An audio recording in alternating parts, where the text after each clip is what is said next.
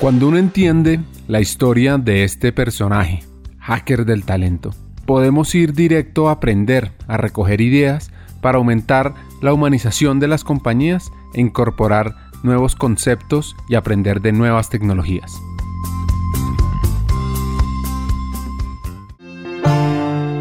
HR Next o Talento Humano versión 2.0 es el nuevo modelo y confieso que acá me quedé un poco sorprendido. ¿Cómo así que la nueva versión de los HR Business Partners? Yo pensé que eso ya era como un dado y Yarko nos explica ¿Cómo está cambiando? El modelo Business Partner sigue teniendo como una carga, eh, una definición muy relevante desde hace unos 20 años, pero lo que está ocurriendo hoy en día con el modelo Business Partner es que tiene que especializarse y estás más cerca del negocio, donde tiene que sentir no solamente la parte operativa, sino comprender qué tenemos que hacer desde recursos humanos para que el negocio sea exitoso, donde las estructuras tienen que ser estructuras flexibles que se adaptan a las necesidades de proyectos o iniciativas, donde sí, yo puedo llamarme, yo soy el Business Partner de tal área. Por ejemplo, yo soy el Business Partner de nuestro negocio agrícola y tengo que estar en la agenda de negocio realmente involucrado, no pensando en cumplir con todas las ideas buenísimas que tenemos desde recursos humanos de procesos, pero pensando en cómo las cosas que, qué es lo que tengo que hacer para que el negocio logre sus objetivos. Hay cosas de procesos que son relevantes, pero cómo las hago útiles al negocio, no cómo vimos recursos humanos por procesos de recursos humanos que queremos tener, en cómo soy consciente de cómo me alío con las otras áreas al interior, no solamente recursos humanos, para ayudar a ese resultado de negocio. Yo te diría que de pronto en la teoría del business partner está, pero en la práctica no está. Y si tú miras compañías como Cuantas, donde realmente transformaron su modelo, eso es lo que queremos hacer, transformar nuestro modelo. Es una iniciativa global, no es local, y responde a esa necesidad de transformación de realmente estar donde las gasas ponen o estar metido en la olleta, como diríamos acá, en dar los resultados de negocio a través de las iniciativas de recursos humanos. Y no estamos hablando que solamente negocios son los signos, el signo pesos, dólares, lo que fuera, euros. No dar los resultados de negocio es la sostenibilidad, es pensar en todas las variables. El triple bottom line que hablaba, que, que se menciona desde hace algún tiempo. Ahí es donde debemos estar para ayudar a que seamos sostenibles y respondamos a lo que es nuestra comunidad, lo que es el entorno y lo que son los accionistas. Además de trabajar en este modelo, uno de los focos es liderazgo y en eso están trabajando para la región. Tiene derecho a tener un buen líder. Uno no tiene que aguantarse un mal líder. Y si tiene un mal líder, tiene que decirlo, porque la vida es corta, usando tal vez una frase de como de novela. Y uno no puede tener malos líderes. Uno no se merece un mal líder. Y tratamos de decir que es un buen líder. Un buen líder es alguien que walk the talk. Y si lo ponemos en español, que sea consistente y coherente. ¿Listo? Que colabore y confíe, y voy a hacer mega énfasis en la parte de confianza, que cuide a su gente y que cuide a su gente en esos entornos de pandemia o en los entornos de, desarrollo, quiere decir que realmente conozca a las personas y que les ayude a dar lo mejor de sí y que aprenda de sus errores.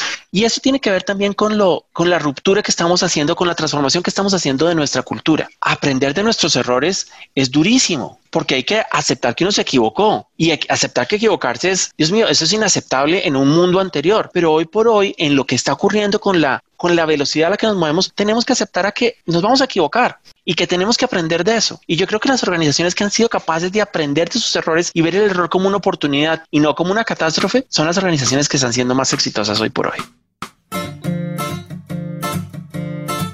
Para lograr este sueño, Blasak Pérez tiene una estrategia de involucramiento de talento transversal, lo que él llama una comunidad de líderes.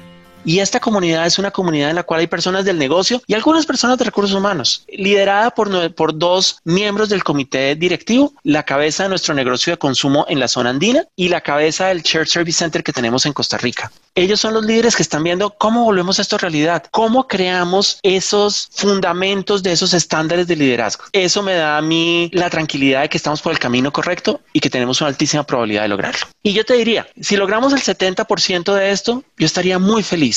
No hay que tratar de tener el 100% de todo. Y usando Pareto, hay que hacer el 20% del esfuerzo para el 80% del resultado. Hagamos una pausa. Hackers del Talento busca humanizar las compañías compartir experiencias y mejorar la realidad laboral en Hispanoamérica.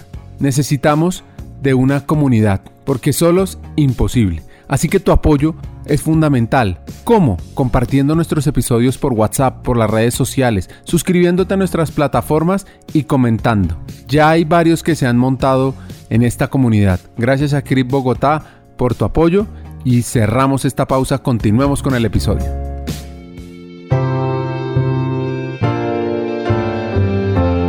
hablemos de vulnerabilidad, de miedos alrededor de talento humano. Saquemos esa parte más humana de Yarko y no tanto la parte racional matemática. Yo creo que el miedo general que las personas pueden tener alrededor de recursos humanos es que nos vean como seres humanos. Entonces, cuando un líder tiene que aceptar sus errores, tiene que confiar, suena más como una reunión o una relación de otro tipo. Y yo creo que eso es uno de los grandes miedos que pueden tener alrededor de recursos humanos. Y lo otro que puede haber de miedo alrededor de recursos humanos al interior de una organización es que recursos humanos regularmente está involucrado en los procesos de reestructuración o salidas. En situación en que el viernes están hablando con las personas. Aquí lo que tenemos que hacer es aceptar que somos humanos completamente y que somos seres sociales que requerimos interactuar, que requerimos trabajar con confianza. Y el otro elemento es que cuando tengamos situaciones difíciles de salida o de amonestaciones o procesos disciplinarios, el que tiene que estar de cabeza es el, el jefe, el line manager. Recursos humanos está apoyando al jefe, apoyando al colaborador, pero no es el que da el mensaje. El mensaje lo tiene que dar y administrar entre el colaborador y el líder.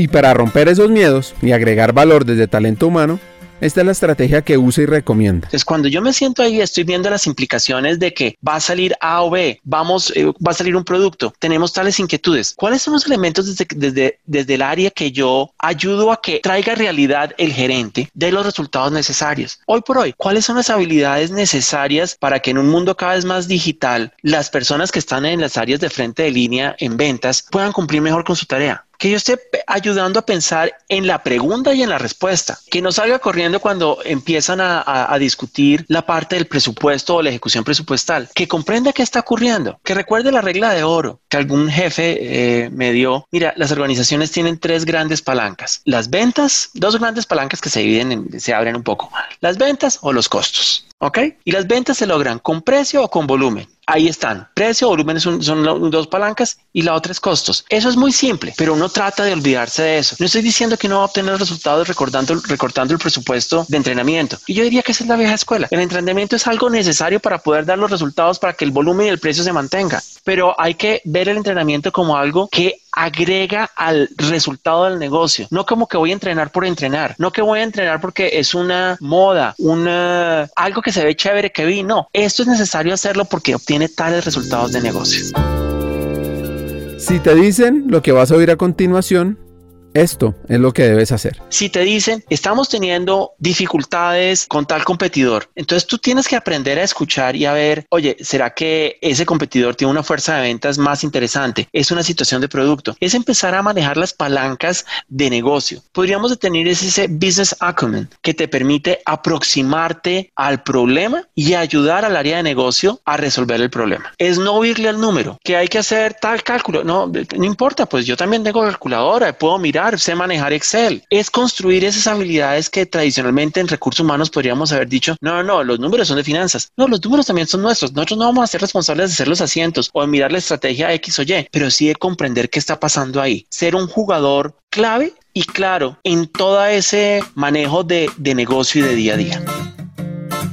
Existen dos conceptos interesantes, claves, o por qué no fundamentales, donde se debe preparar la organización frente a la automatización y la transformación digital, lo que se llama el autoservicio y las estructuras flexibles. Mira, es, es, el nuevo entorno tecnológico que está llegando cada vez más y entonces el reclutamiento se transformará, la revisión de los perfiles, la manera en que interactuamos, el análisis de las encuestas de clima o de como lo quieras llamar, todo eso se está transformando y es algo que hay que tener dentro de la ecuación. Todo lo que sea operativo seguramente va a ser completamente automatizado. Dentro de esa gran automatización, una tendencia que hay es la gran tendencia del autoservicio. Entonces nosotros tenemos que aprender a dejar que los colaboradores no les tengamos que darles la mano para cada mini proceso que hacen, que tienen que aplicar un beneficio, que tienen que hacer X o Y, están los portales, estarán los chatbots, lo que sea, para que estas personas puedan autogestionarse. Entonces, lo que vamos a tener que ver más hacia adelante son equipos más enfocados en menos áreas operativas, en menos cosas operativas, que las seguiremos teniendo, pero en menos áreas operativas, y un gran componente, ya sea in-house o outsource, de automatización de procesos. Y yo quisiera regresar a otra tendencia que veo y es que nuestras estructuras organizacionales, no en el plazo inmediato,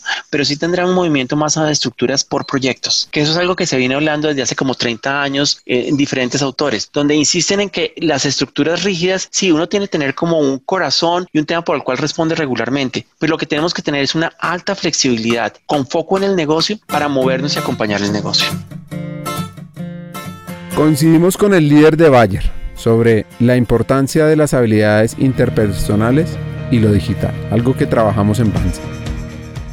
Este hacker de talento, mestizo, checo-colombiano, que combina la matemática y la, las humanidades, nos deja tres hacks. Uno, la automatización como una herramienta para generar una cultura de autoservicio. El segundo, la evolución de talento humano, la evolución del talento de los HR Business Partners hacia HR Next. Y por último, hay que utilizar las dos palancas de crecimiento del negocio, ventas y costos, para poder argumentar las acciones y soluciones poderosas que desde nuestra área estamos realizando y vamos a seguir cambiando la organización. Hasta la siguiente.